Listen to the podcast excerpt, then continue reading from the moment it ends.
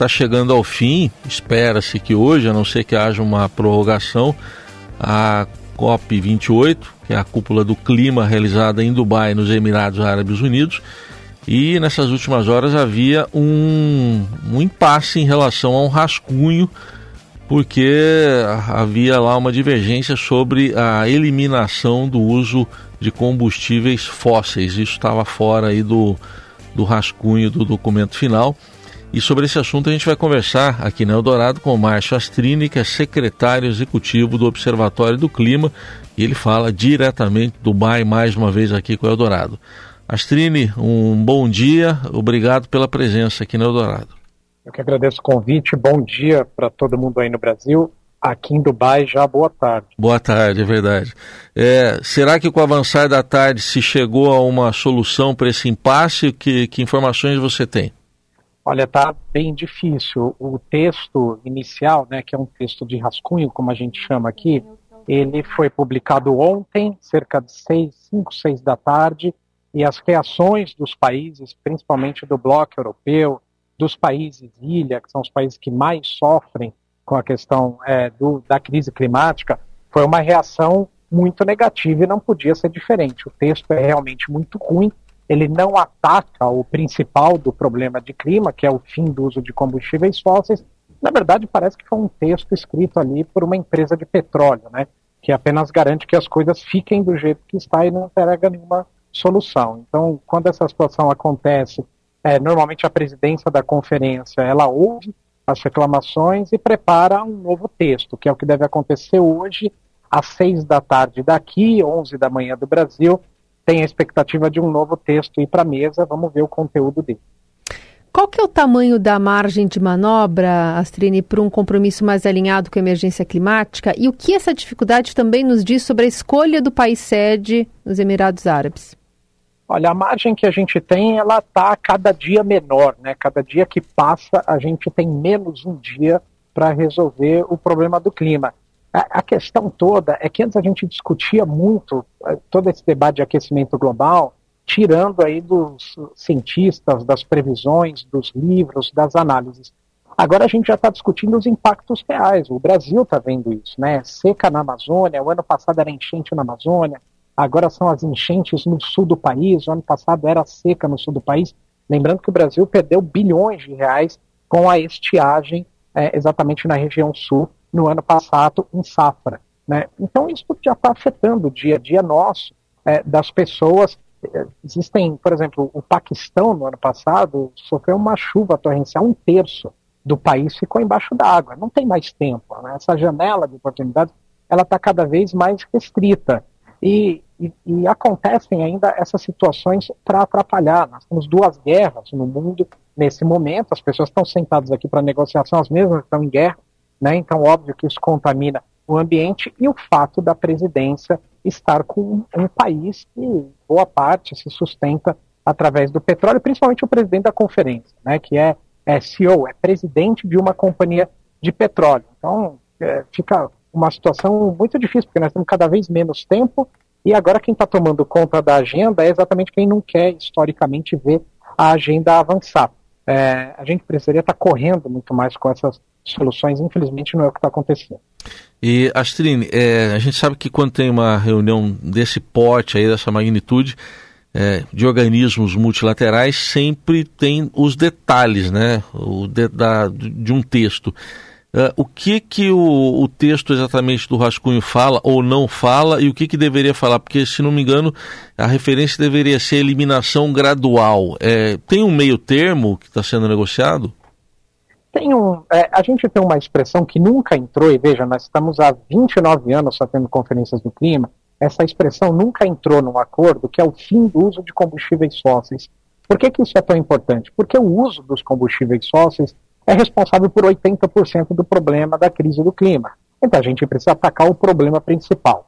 Né? Ter isso acordado entre os países nos parece o básico, é o básico, mas nunca aconteceu.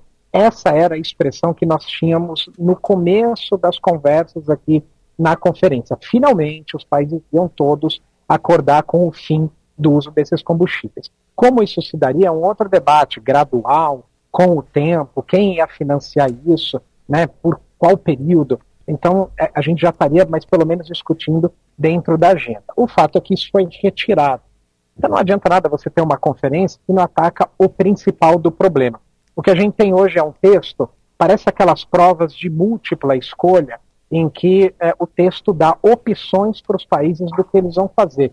O problema é que, além de ele ser um texto de múltipla escolha, todas as escolhas estão erradas. Nenhuma escolha leva à solução do problema. Então, essa é a situação que nós temos nesse momento. É inaceitável isso.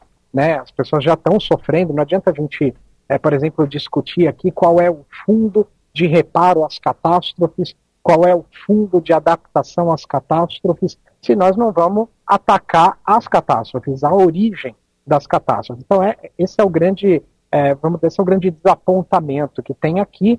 O texto novo, tomara, que sai hoje é, às seis da tarde, daqui às onze da manhã do Brasil, tomara que ele traga aí uma luz sobre esse debate. Mastrini, falando, a imagem que me veio à mente foi aquele é, Titanic afundando e, a, e, a, e, o trio tocando violino ali, né? Quando o pessoal estava se desesperando, enfim, para tornar o fim um pouco mais agradável. Astrine, queria te ouvir também sobre a posição do Brasil. A ministra do Meio Ambiente, Marina Silva, disse ontem que o sucesso da COP depende da adoção de uma linguagem clara e forte sobre o uso de combustíveis fósseis. A gente tem um trechinho da fala dela. Em relação à questão de combustíveis fósseis, a linguagem não está apropriada e temos muitas insuficiências. Uma das insuficiências é não estar ali estabelecido a questão dos esforços para eliminação em relação ao combustível fóssil. Não é a questão só de redução de emissão. Um pouco do que você falou, queria que é, você trouxesse um panorama da posição do Brasil, da atuação do Brasil, das cobranças que o Brasil tem feito e também tem sido cobrado.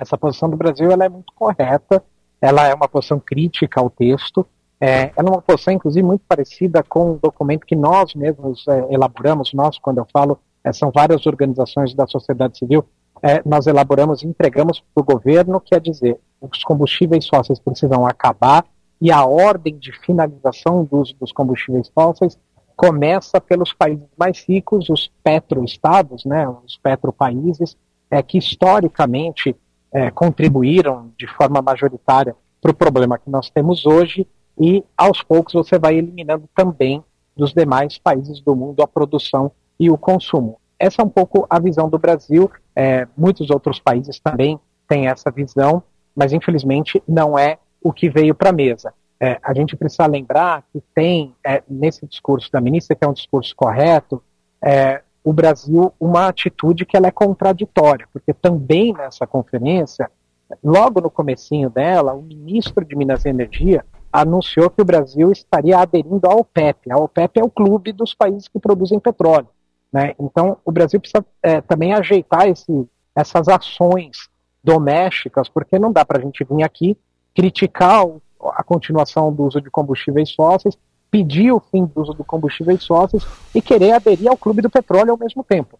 Né? É uma contradição enorme. Então, precisamos é, jogar de um lado só e não acender uma vela para Deus e outra para o diabo, porque isso daí acaba diminuindo o impacto da nossa própria narrativa e posição.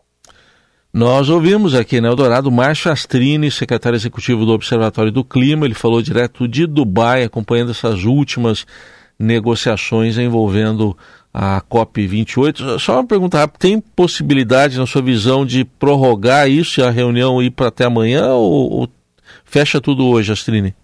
sempre tem possibilidade. Normalmente não acaba no dia que eles marcam, né? Ah. Eles marcam o fim para um dia, posterga para um dia ou para outro. É importante que saia alguma coisa robusta daqui, inclusive porque saindo algo melhor daqui, né, ou, ou um avanço, isso impacta diretamente na COP que vai acontecer no Brasil daqui a dois anos. Quanto uhum. menos a gente resolve as coisas aqui, mais as coisas vão sendo jogadas para frente e vão poluindo a agenda do que tem que ser decidido no Brasil. Muito bem. Astrine, obrigado então pela participação. Até uma próxima.